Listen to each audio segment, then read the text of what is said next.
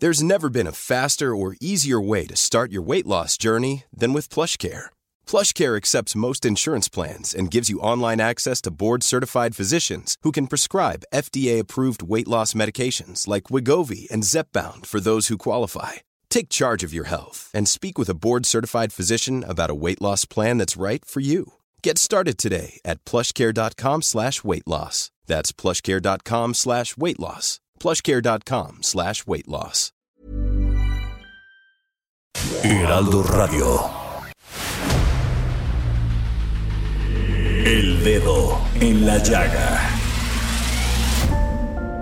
Había una vez un mundo en el que nadie creía. Un país de historias inexplicables. Una nación con personajes asombrosos. Santo Tomás tenía razón. Hay que ver para creer. El México increíble, las verdades que duelen, la voz de los que callan, el dedo en la llaga. Infórmate, diviértete, enójate y vuelve a empezar. El Heraldo Radio presenta El Dedo en la Llaga con Adriana Delgado. Por diferentes paisajes, los bolsillos sin un peso y alma llena es mi equipaje. Voy riéndome de las cosas, las cosas serias del mundo y contemplando las rosas con un respeto profundo.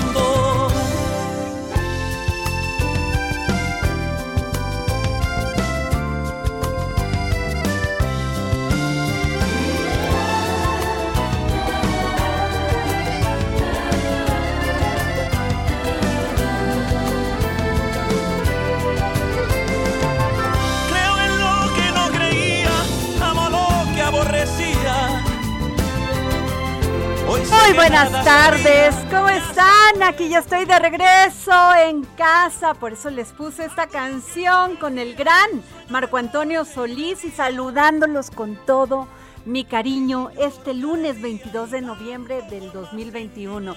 Sí, me tomé 15 días de vacaciones, que bueno, no es descansar, es un cambio de actividad y la verdad este, estuve muy feliz. Estuvimos en Dubái, mi hija Carla y yo.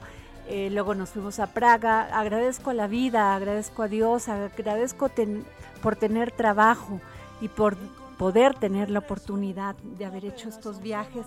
Y agradezco a usted porque, y le agradezco también a mis compañeros Samuel Prieto, a Jorge Sandoval, que me hayan apoyado con la conducción de este programa durante, durante este tiempo. Muchísimas gracias. Y bueno, ¿qué les cuento? Hoy vamos a tener un gran programa porque fíjense que en este momento, bueno, pues este México, a través de su secretario de Relaciones Exteriores, Marcelo Ebrard, encabece- encabezó este lunes el Consejo de Seguridad de la Organización de las Naciones Unidas y en un debate abierto sobre el impacto del desvío y tráfico de armas para la paz y la seguridad, problema que adolece en muchos países de América Latina, en el cual el contrabando de, de armas es terrible y son pues este dirigidas directamente, valga la expresión, a los grupos criminales, a los delincuentes. Y en México lo vemos, o sea, eh, camiones que se pierden en las carreteras de nadie, como en el caso de Guanajuato, con armamento y balas también.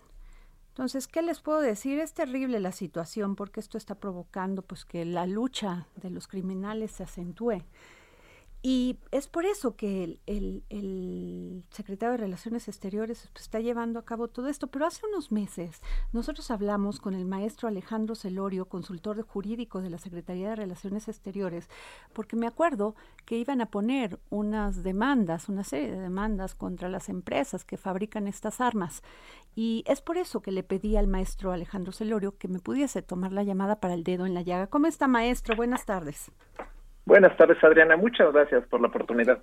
Maestro, pues está llevando a cabo este debate con, con este, y lo está dando nuestro canciller Marcelo Ebrard Casaubon, que este, pues es- está exponiendo la necesidad de combatir el tráfico ilegal de armas. Me acuerdo de que usted, que usted este eh, nos comentaba sobre el tema de las demandas que se habían eh, interpuesto en Estados Unidos.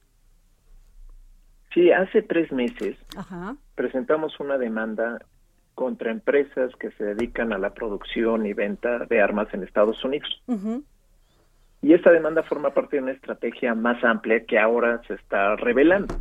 Eh, tiene un aspecto bilateral, regional, como lo fue su mención en la declaración conjunta del jueves pasado en la cumbre de líderes para América del Norte, y en el aspecto multilateral el canciller ha insistido en todos los foros de Naciones Unidas sobre la necesidad de atender el tema del tráfico ilícito de armas desde otro ángulo, y hoy lo hace de manera más enfática, haciendo un llamado a los estados parte de la Carta de las Naciones Unidas y a los miembros del Consejo eh, de Seguridad de la organización de que animen a sus empresas a que se autorregulen.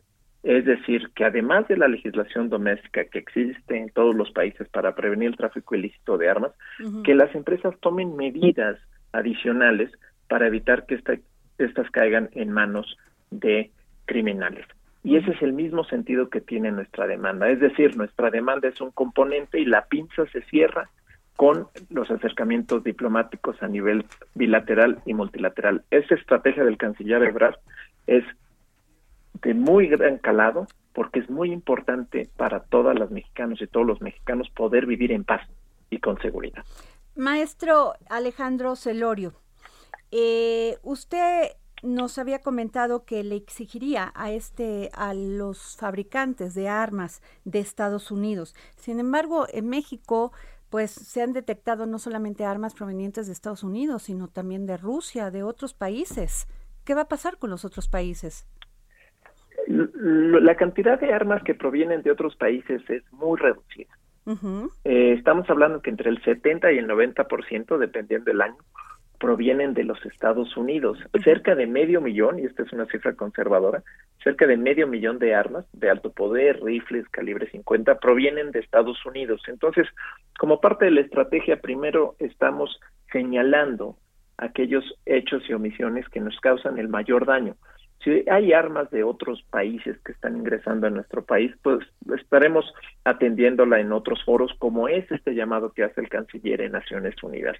Eh, esta es una aproximación muy estratégica, porque es momento de que las empresas en realidad hagan algo para resolver esta situación y no sigan escudándose en, el, en decir que son empresas de buena fe cuando en realidad se benefician económicamente del tráfico ilícito de sus productos.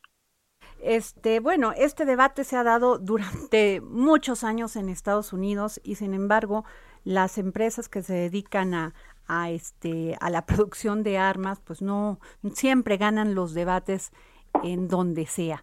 Y luego la, la pregunta que me seguiría a esto, maestro, es que están pidiendo un resarcimiento económico. Así es. Eh, y, este litigio, y estamos muy optimistas de, nuestro litigio, es inédito y es diferente a los que se han seguido en los Estados Unidos.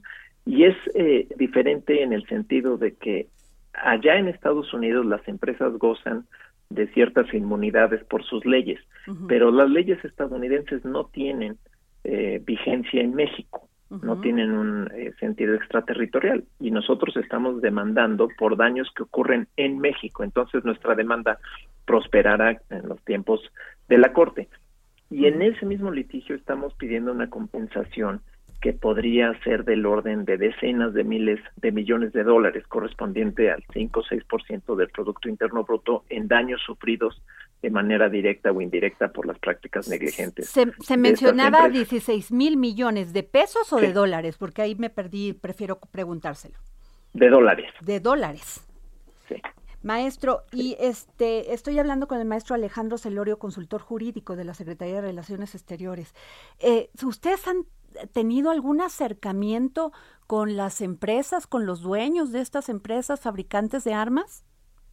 No, ninguno. Desafortunadamente estas empresas, y es la práctica regular, le hemos dado seguimiento a sus a los litigios que enfrentan en Estados Unidos, no están dispuestas a modificar sus prácticas eh, comerciales. Si lo estuvieran, ya lo hubieran hecho, porque saben perfectamente que sus productos caen en manos del crimen organizado en México. Y hay tantos incidentes de disparos de tiroteos colectivos en Estados Unidos y tantas demandas y aún así estas empresas no modifican sus prácticas comerciales. ¿Qué, ¿Qué, sigue después de esta este de este debate que se está llevando eh, a cabo en la ONU? ¿Qué sigue después? ¿Qué va, qué va a pasar con el tema jurídico de estas demandas? El proceso jurídico. En, Naciones Unidas eh, la conversación continuará, son tiempos diferentes a los de un litigio. En el litigio eh, esperamos la respuesta de las demandadas hasta el último minuto del día de hoy, tienen hasta hoy a la medianoche para responder, después nosotros responderemos a sus defensas, una réplica el 31 de enero y las demandadas tendrán oportunidad de presentar una contrarréplica a finales de febrero. Esta es la siguiente etapa del litigio, donde hay un intercambio de defensas y acciones y pues iremos avanzando en el litigio. Es importante resaltar que las empresas seguramente pedirán que se detenga el litigio, que se desestime nuestra demanda, nuestros señalamientos, porque no quieren llegar a la etapa de producción de evidencia, que es donde podremos probar que sabían y que saben actualmente que sus prácticas negligentes facilitan el tráfico ilícito de sus armas hacia México, generándonos un daño. Ellos se quejan, maestro Celorio, que, que, que si bien ellos este, producen estas armas y las vendes, y las venden, perdón, en México rebasamos el índice de la delincuencia, que aquí no se castiga a los delincuentes y que por lo tanto ellos no tendrían responsabilidad, porque para que exista eso, pues tiene que haber este complicidades en México. Eh, eh, tienes razón, así son los argumentos y lo, estimamos que, que sean eh, más públicos en los próximos días, pero aquí lo importante es que las empresas tratarán de excusarse y responsabilizar a México de los señalamientos, pero no se van a pronunciar sobre lo que en realidad contiene la demanda. La demanda no los estamos acusando de hacer tal o cual cosa o de tener aduanas buenas o malas. Les estamos diciendo que sus prácticas comerciales negligentes e ilícitas facilitan el tráfico ilícito y tendrían que hacerse responsables. Entonces, es muy sencillo decir que la culpa es de los mexicanos y no es nuestra culpa, pero son otras discusiones paralelas. Hablar de impunidad, hablar de corrupción, hablar de aduanas, podemos platicar con ellos y podemos platicar también qué sucede en los Estados Unidos, qué índice de acciones de corrupción están involucradas estas mismas empresas. Esa es otra conversación, pero el litigio va sobre sus prácticas comerciales. Es un litigio civil y como no tienen, y lo puedo asegurar, una defensa sólida en el litigio civil, buscarán distraer al público señalando que México y los mexicanos en realidad son los responsables cuando los responsables son ellos. Pues muchas gracias, maestro Alejandro Celorio, consultor jurídico de la Secretaría de Relaciones Exteriores. Gracias por tomarnos la llamada para el dedo en la llaga. Gracias, continuaremos informando. Gracias, muy amable. Oigan, y me da mucho gusto decirles que como parte de las políticas de implementación de igualdad laboral y contra la violencia de género, Heraldo Media Group activó el Comité de Igualdad y No Discriminación este grupo informativo se convierte en punta de lanza en el camino a la certificación de la norma mexicana 025 de igualdad laboral. La verdad, al leer esta nota sentí bien bonito y mucho orgullo y agradezco enormemente a nuestra jefa Cristina Mieres, a nuestro jefe Franco Carreño, a Jorge Almaraz, a Laura Borbolla, a este, bueno, a todos los compañeros, no quiero que se me vaya este ninguno, porque la verdad es bien bonito trabajar en una empresa que valora esto, que cuida que no haya discriminación, que cuida que no haya violencia laboral, que haya igualdad laboral. La verdad lo agradezco y me siento muy honrada de trabajar en esta empresa. Y pues, ¿qué les digo? Este, sí quiero también decir que le agradezco a José Luis Ayub, eh, director jurídico, quien será el encargado de llevar este comité de igualdad y no discriminación. Muchas felicidades y estaremos para apoyar en todo lo que sea necesario. Y les cuento también, a ver, Jorge Sandoval, vente para acá porque vamos a, con, a comentarles sobre las encuestas que salieron el día de hoy en el Heraldo impreso, las pueden checar en la página de internet, sobre las próximas elecciones que serán en este próximo año, en junio del 2022. Este, y les preguntan a los a la ciudadanía en Aguascalientes, en Durango, en Hidalgo, en Quintana Roo, en Tamaulipas y en Oaxaca, ¿Cómo van las preferencias electorales, Jorge Sandoval? Y me llamó poderosamente la atención Aguascalientes. Va liderando el PAN. Oh, ¿Qué tal Adriana Delgado, amigos del dedo en la llaga? Pues sí, en este ejercicio democrático informativo que está realizando el Heraldo Media Group, pero ya, ya con varias campañas, Adriana Delgado, este pues sí, gran ejercicio. Ya, y además acuérdate que el que ahora sí el que se mueve sale la foto. Entonces andan todos, bueno, pues como debe de ser. Es a mí eso no me molesta. ¿eh? A mí lo que me molesta es que descuiden su, el cargo que tienen actualmente y que estén metidos en otra cosa, pero bueno, ahora se puede. No, qué bueno que se puede, porque antes ya sabes que antes era el agazapado, el que se escondía, el taimado, el que ahí trataba de. Bueno, Aguascalientes, las preferencias son para el PAN. En segundo lugar, Morena. Y en tercer lugar, el PRI. En Durango, Jorge. En Durango, Morena aventaja pues casi 2 a 1 a Acción Nacional ahí como está cabeceado aquí en el Heraldo de México. Ahora sí quiero decirles que esto es por partido, no estamos mencionando a candidatos, ¿eh? es por partido. La encuesta se llevó a cabo entre para saber por qué partido votarían. A ver, Durango. Efectivamente, esa precisión que hace es muy importante porque luego ya teniendo a los personajes, pues ya cambia la cosa, ¿no? Ajá. En Durango, 32.56% está Morena. Luego sigue el Partido Revolucionario Institucional con el 25.90%, seguido por el PAN con el 16.39%, Adriana. Oye, aquí se te está y 21.56% que no saben por qué partido van a votar. O sea, que está tienen que ir estos partidos por estos indecisos. Son eh, muchos. Muchísimos. Igual que en Aguascalientes. En Aguascalientes, claro, ahí ya rebasa, ya el PAN ya lleva, este, pues mantiene su, su bastión, ¿no? Pero tiene, como quiera, tienen 24.66% de indecisos. Efectivamente, Adriana Delgado. Y ahí en Aguascalientes, como dices, pues va a ser de cómo pueda el, el Comité Ejecutivo Nacional de ese partido con Marco Cortés, cómo pueda operar eh, cómo sale la candidatura, porque se van, van a sacar chispas ahí en Aguascalientes entre los dos candidatos visibles. Así es, totalmente. Y bueno, a ver, Hidalgo, donde gobierna Omar Fayad, tienen un 38.76 para Morena, 27.21 para el PRI, o sea, pegadito, lo cual quiere decir que el gobernador no la ha hecho tan mal, ¿eh?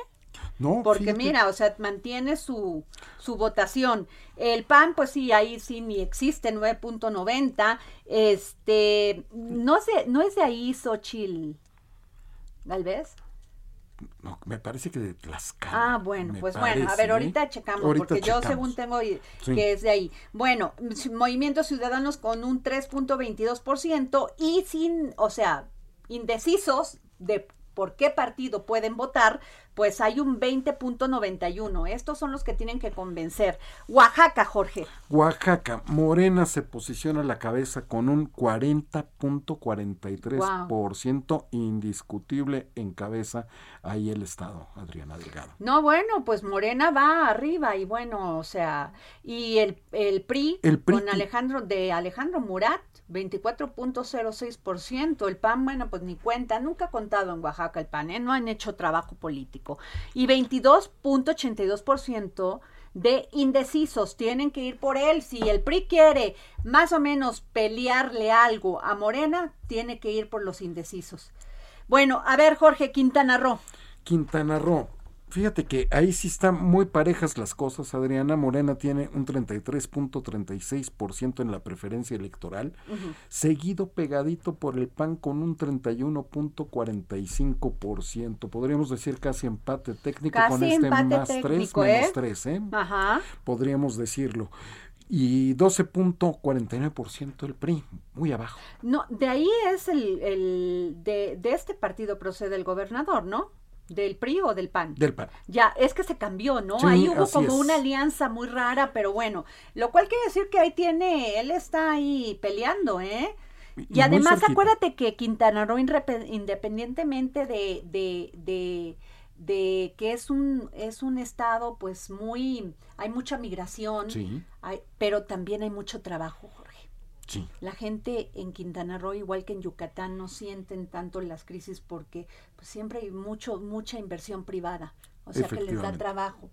Para todos aquellos que dicen que no es importante, ahí te va. ¿eh? Esta industria sin chimeneas que es el turismo, Adriana. Y, además están ocupando muy bien el tema del tren Maya, que por cierto te cuento que en, en Dubái, en la Expo 2020, estuvo Hidalgo, como te comentaba hace unos días, Hidalgo y Oaxaca.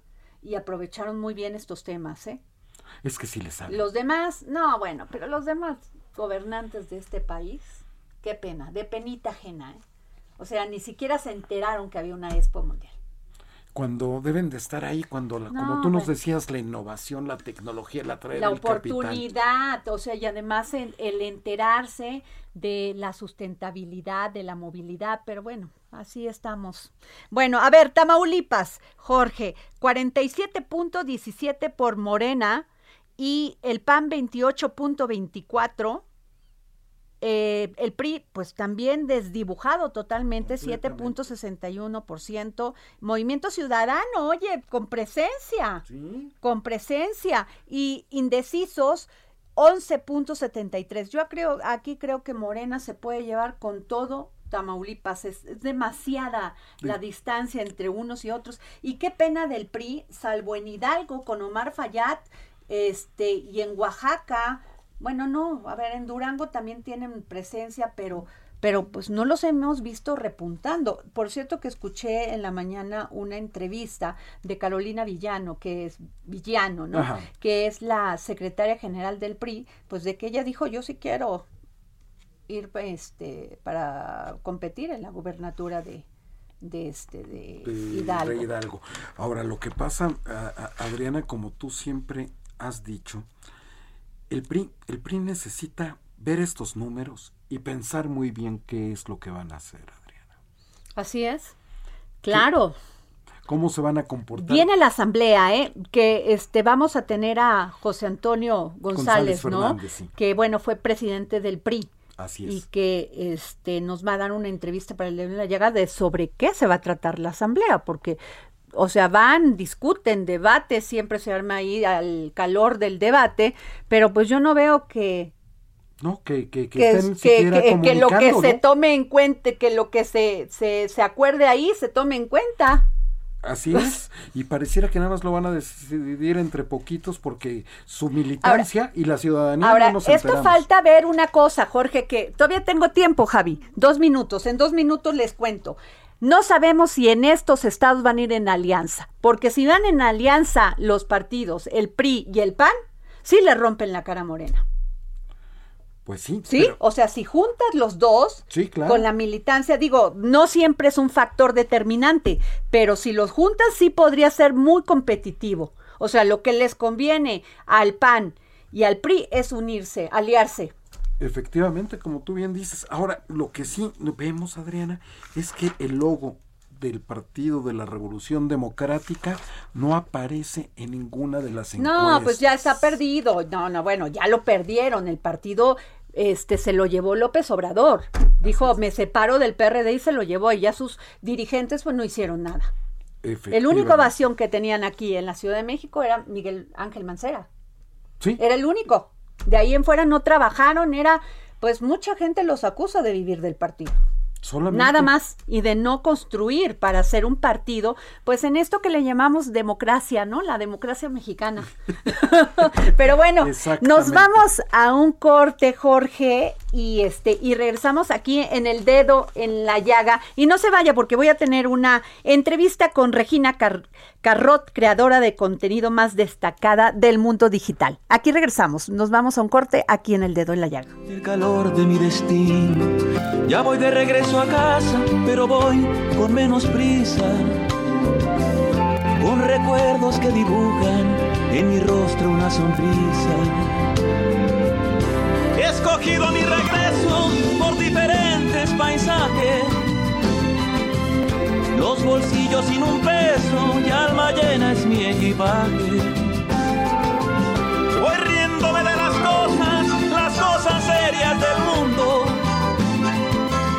Contemplando las rosas con un respeto profundo. Sigue a Adriana Delgado en su cuenta de Twitter. Arroba Adri Delgado Ruiz. Además, te invitamos a enviar tus opiniones y comentarios en texto o por mensaje de audio a través de WhatsApp al 55 2544 3334. Y si quieres escuchar El Dedo en la Llaga de El Heraldo Radio, en cualquier momento y donde quiera que te encuentres, descarga el podcast disponible en Spotify y iTunes. Heraldo Radio. La HCL se comparte, se ve y ahora también se escucha. Many of us have those stubborn pounds that seem impossible to lose, no matter how good we eat or how hard we work out. My solution is PlushCare.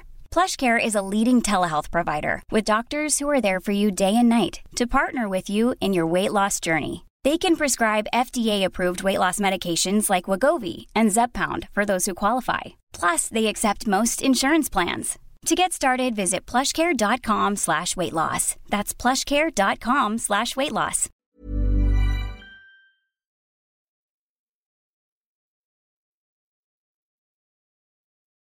Heraldo Radio. La HCL se comparte, se ve y ahora también se escucha. Sigue a Adriana Delgado en su cuenta de Twitter en arroba Adri Delgado Ruiz. Y envíanos tus comentarios vía WhatsApp al 55 25 44 33 34 o 55 25 02 21 04. Ya voy de regreso a casa, pero por otro camino. Sintiendo cómo me abraza el calor de mi destino. Ya voy de regreso a casa, pero voy con menos prisa. Regresamos aquí el dedo en la llaga. No este deje de enviarme a mi Twitter porque tenemos un libro, porque el Heraldo es ah no, tenemos dos ya, a ver. Ya había dicho yo nomás uno, pues cómo? Nosotros somos el único programa en la radio mexicana que todos los días regala libros. Suku, un Felipe, Felipe Carrillo Puerto y la Revolución Maya de Yucatán, de Armando Bartra. Aquí para ustedes, para los que me manden ahora, en este momento, un tweet a mi Twitter, Adri, este, Adri Delgado, arroba Adri Delgado Ruiz. Es que ya nomás me voy de vacaciones y se me olvida todo, ¿no? Y bueno, otro libro, Hugo Pratt, Los escorpiones del desierto. Tomo uno. Buenísimos los Qué dos, ¿eh? maravilla, Jorge. Este también te lo mandó el Fondo de Cultura Económica. No, bueno, de veras que Paco Ignacio Taibo es muy generoso en estarnos regalando libros porque, pues, qué maravilla, Jorge, que tengamos la oportunidad de leer, de leer cosas maravillosas como, como este, estos autores.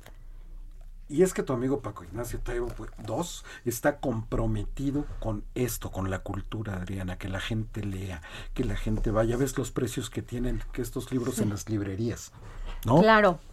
Este, Jorge, a ver, este, vamos a tener a Regina Carrot, creadora de contenido más destacada en el mundo digital. Por favor, a- des- cuéntame, además de ser cantautora, actriz, conferencista y escritora, porque tengo entendido que el económico, el Economic ese Forum Forum. va a tener una alianza con el Heraldo. Así es, fíjate que el Women Economic Forum de Iberoamérica ha creado una alianza con el Heraldo con el Heraldo Media Group, con el Heraldo de México y a su vez con Restartnets, que es la empresa de Regina Carrot. Ok.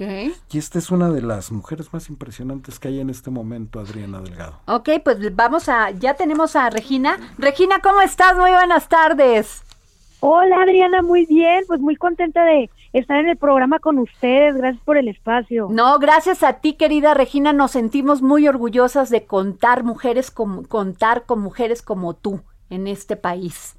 Y cuéntame de qué se va a tratar esta alianza, Regina, que va a ser el... El, el, Heraldo de México, el Women Economic Forum Iberoamérica, más aparte Restartnes. Ok, a ver, Regina, por favor. Claro, mira, Adri, les platico. La verdad es que yo en el 2020 desarrollé todo una temática y, una, y un tema de cursos en línea que le llamaba Restartness, porque nunca es tarde para volver a empezar, porque me daba cuenta que en la pandemia, tanto los millennials, centennials, postpandemials, todos, ¿no? Nos pasó que, de cuenta, nos afectó nos en, en índices de depresión, de ansiedad.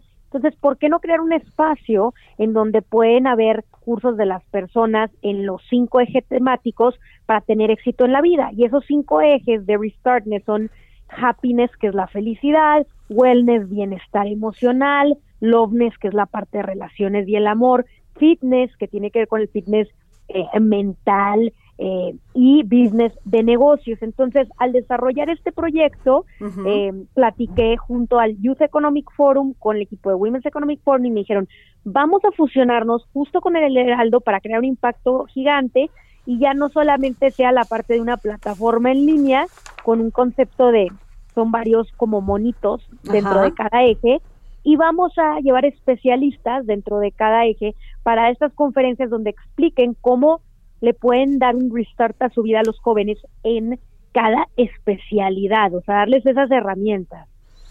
Qué interesante, este, Regina, porque además yo quiero ser una carrotina, ¿eh? gracias, gracias.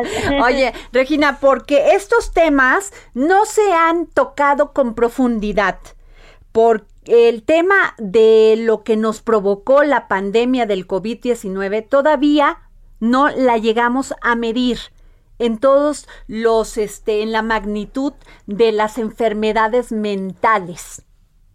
Sí, exactamente, tienes completamente razón. La verdad es que creo que apenas las vamos a ver reflejadas, ¿no?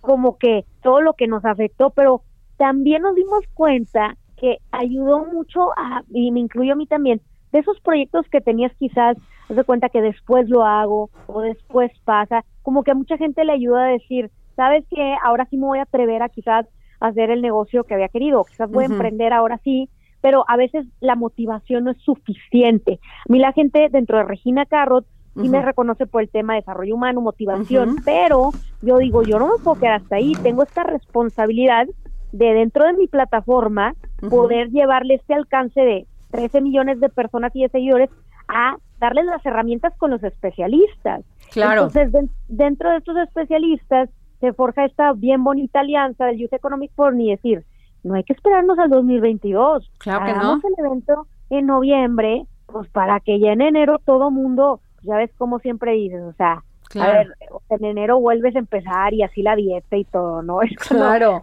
Bien, pero para darles estas herramientas. Entonces, yo ahorita tengo 33 años, pero desde que tengo 20 años me hacía falta un espacio de donde encuentro una información. Oh, perfecto, pero ¿quién se siente como yo? Porque la gente nada más a veces cuenta como sus éxitos, ¿no?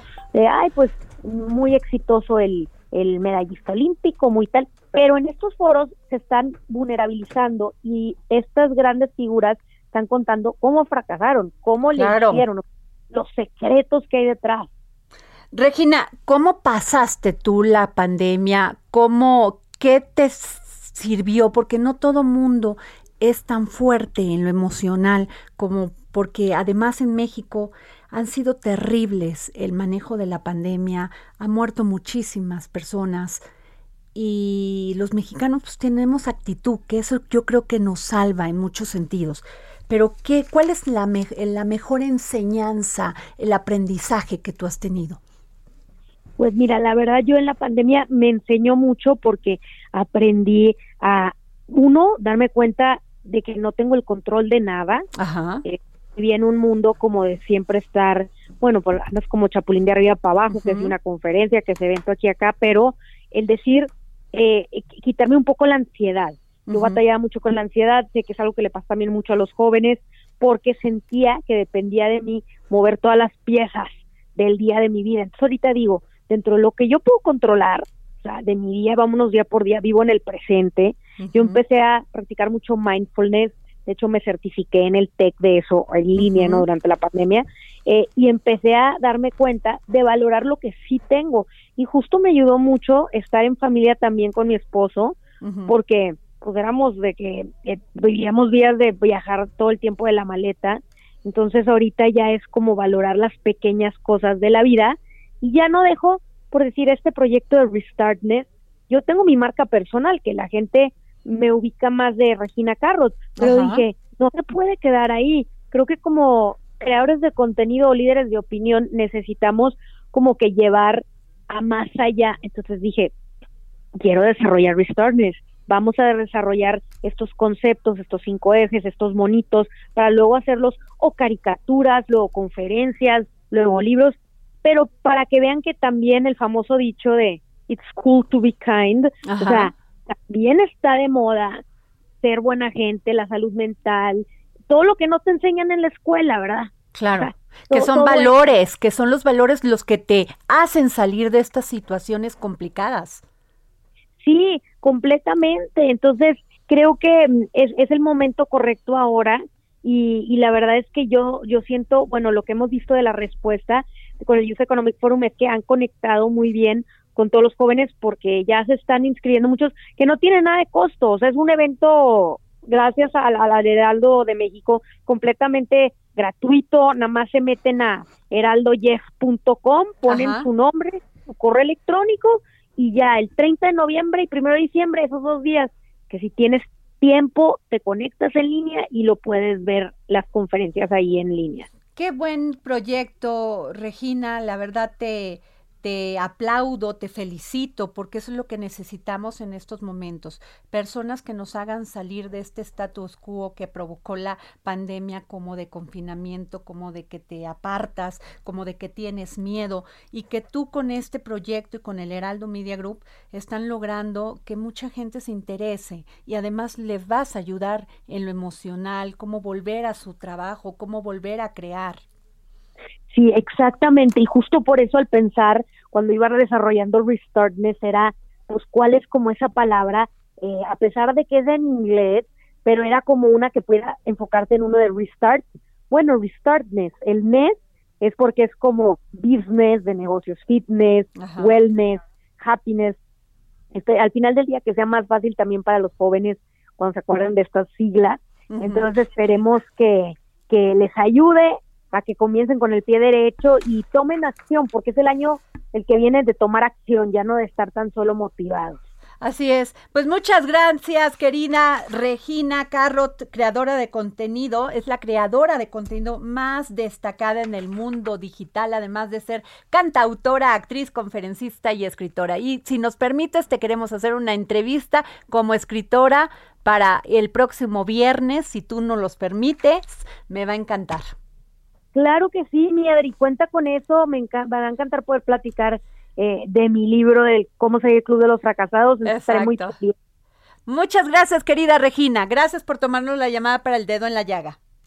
Igualmente, un abrazo, bonito día, baba. Bueno, pues sin duda no nos vamos a perder ese evento, tenemos que estar súper pendiente, Jorge Sandoval para tenerlo aquí en el dedo en la llaga. Y bueno, a ver, ¿qué les cuento? Ha sido un, un tema el de Hortensia Soria Martínez desde hace, desde la semana pasada que yo la escuché, porque fue, eh, Hortensia fue desahuciada por médicos la semana pasada y ratificó su, su denuncia el sábado porque ella no aceptó que le dijeran que ahí, ahí terminaba todo. Hortensia, ¿cómo está usted? Muy buenas tardes. Buenas tardes, muy bien, muchas gracias. Hortensia, la quiero, le quiero aplaudir su valentía, porque muchas de muchas familias, Hortensia, pasamos por esto. Eh, lo que le pasó a usted le nos pasó a nosotros con mi hermana. Pemex eh, ella le detectaron el cáncer en diciembre y Pemex en enero dijo que no le podía dar la cita por lo de la pandemia, cuando todavía no se conocía la profundidad del, de, la, de eh, lo complicado que fue esta pandemia, pero se este, eludieron cualquier responsabilidad y desgraciadamente muchas familias, como la mía, perdieron a sus familiares. Así es, es, lamentable. Así es, y, y yo le quiero aplaudir, Hortensia, su valentía para enfrentarse y no permitir que alguien le diga que hasta aquí acaba. Muchísimas gracias. Sí ha sido un poco difícil por la situación de enfermedad en la que me encuentro, pero afortunadamente pues creo que Dios me está dando la fuerza necesaria para poder denunciar esto y poder luchar y como dice usted, no darme por vencida y no, y no aceptar que un médico me diga, ya no tengo nada que hacer contigo. Sobre todo porque pues aquí es una cuestión de negligencia también médica, aunado a la escasez de medicamento. Eh, este, a mí se me ocultó información durante más de 10 meses no entiendo por qué, no entiendo cuál fue la razón que mi médico tratante nunca me dijo, ya, ya que él me hacía tomografías y me hacía estudios permanentes, pero él nunca me dijo que mi cáncer estaba avanzando. Así como nunca me dijo eso, tampoco nunca me dio el tratamiento. Entonces, sí, sí es algo muy complicado, sí es algo con, de mucha impotencia. Eh, yo me yo me entero de que el cáncer había avanzado en varias partes a, a finales de junio. En ese momento yo pensé, creo que tengo que demandar porque esto es negligencia médica. Sin embargo, todavía aguanté, aguanté un poco más de tiempo hasta el día que llego y cínicamente me dice, pues ya no hay nada que hacer contigo ya, vete cuidados paliativos, ya no tienes citas, ya no tienes tratamiento. dije, no puede, no puede haber tanto cinismo, de verdad no. La, la pregunta aquí es, ¿soy la única? No. Hay muchísima gente que debe estar en mi misma situación. Y no pueden permitirlo. Hortensia, nosotros nos tomó por sorpresa todo esto de mi hermana y vimos la negligencia del hospital de Pemex y se nos murió en junio. Hortensia, no lo permita, no que nadie le diga que usted va a vivir o que tiene tantos meses. Luche. Porque su lucha está ayudando a muchas otras personas que se están viendo en este momento igual que usted. Así es, es, triste, es lamentable. Como, como también es lamentable que, que nosotros como personas normales no valemos nada en un hospital pero si llevo un amparo o si llevo una orden judicial entonces nos dan otro trato. Así es. Yo creo yo creo que, que debería ser el mismo trato. Yo creo que porque créanme que mi lucha comienza desde que inicié el cáncer. O sea, cuando cuando cuando me inicio en el tratamiento me empiezan a negar los medicamentos y tengo que meter un amparo para que me empiecen a dar el tratamiento. Posteriormente me lo dejan de dar porque supuestamente el cáncer estaba dormido, porque me ocultaron información y entonces vuelvo a meter otro amparo para que me vuelvan a dar el otro medicamento. Y entonces ha sido una lucha constante. Entonces mi enfermedad ha sido luchar contra el cáncer y luchar, contra, las contra las autoridades de salud. Así es Hortensia vamos a seguir muy de cerca su caso este, tengo entendido que ya la están atendiendo. Eh, eh, recibí una llamada de, del secretario de salud ofreciéndome para el día de mañana a las 8.30 una, una consulta. Me dijo que me fuera con disponibilidad de tiempo porque al parecer me van a hacer eh, tomografías, estudios, análisis y mañana mismo me me va a revisar un oncólogo y un oncocirujano para que me den su opinión. Cabe mencionar que la fiscalía, la fiscalía va a determinar también una clínica federal para que también este ellos me, me, me envíen hacia esa clínica y en la clínica me den la segunda opinión que estoy pidiendo. Claro. La Secretaría de Salud sin ningún interés me ofreció esto y lo acepté. Pues es obligación. me urge. Es obligación de la Secretaría de Salud porque todos pagamos nuestro impuesto, con nuestros impuestos para tener un servicio de salud a este nivel. Así es. Eh. Y, y, pues yo les agradezco mucho, de verdad, mucho y de corazón a los medios que estén interesados en el caso porque es un caso real. Lo que me está sucediendo es un caso real y ustedes me están ayudando a que esto se, se empiece a resolver y que también mucha muchísima más gente se dé cuenta y revisen sus casos. Que que pidan una segunda opinión que pidan unas interconsultas que realmente no se, no estén tan confiados a, a, a los médicos porque en mi caso mi médico no fue honesto no entiendo. Hortensia, pues si nos permite, vamos a seguir en contacto con usted. No vamos a dejar de darle seguimiento a su caso porque usted va a salir adelante en todas. Muchísimas gracias y de verdad, de corazón, mi, más grande agradecimiento para los medios. A usted, Hortensia, gracias. Bueno, les cuento que se llevó a cabo en Dubai, en la Expo Dubai 2020 este maravilloso Fashion Dubai que tuvo a bien organizar Brenda Jaet y Bernardo Noval y yo tuve la oportunidad de ver los diseños de Pineda Cobalín. Tengo en la línea a Ricardo Cobalín, que son empresarios, han dado todo por México, han creado empleos, han creado productividad en este país y fue maravilloso, fue un gran orgullo, Ricardo. Adriana, mucho gusto, qué bueno que, que podemos hablar. Qué gusto y qué orgullo que ustedes como empresarios hayan participado en esta Expo Dubai 2020. Sí, la verdad nos encantó poder ir y, y representar a México en este desfile.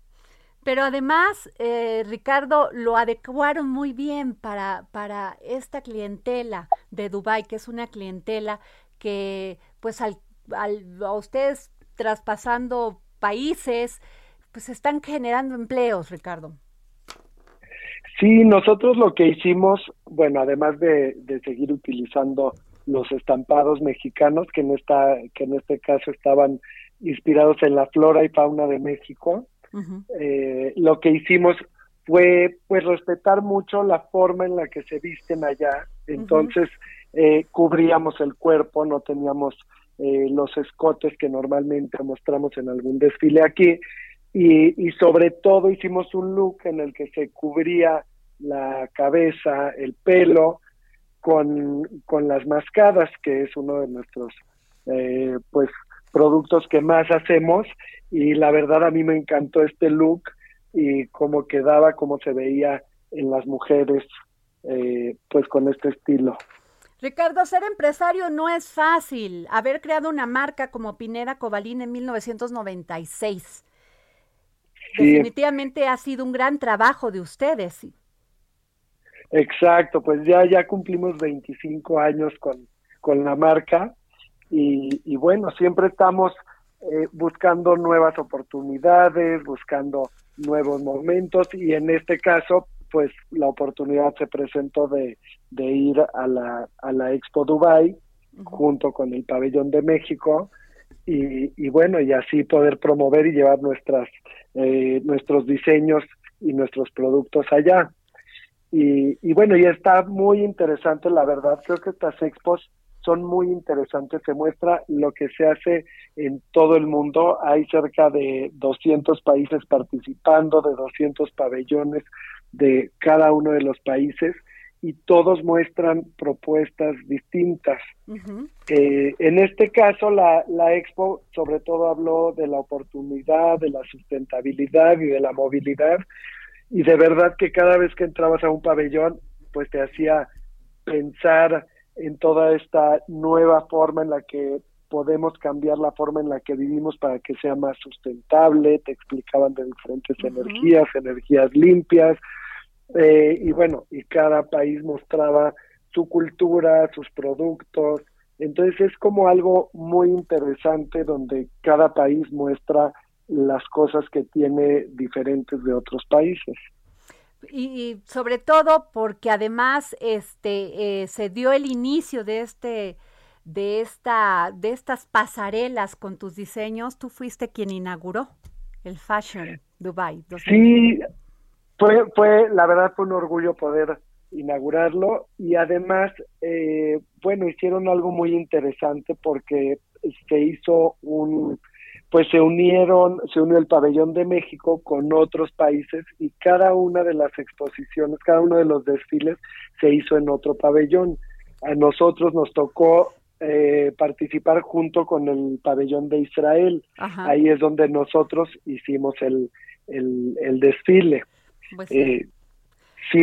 y bueno, y empezamos, la idea un poco de este desfile empezó con un pequeño performance donde mostrábamos tres mujeres cubiertas totalmente que simbolizaban un poco esta esta pandemia en la que todos nos hemos ido guardando como en un capullo y, bueno y se iban abriendo y se iban convirtiendo en mariposas Que, que en específico la mariposa monarca es el símbolo que eligió pues el pabellón de México para representarnos Muchas gracias, Ricardo. Nos tenemos que ir porque ahí viene la guillotina, pero Ricardo Cobalín, nos sentimos muy orgullosos de Pineda Cobalín aquí en México. Gracias.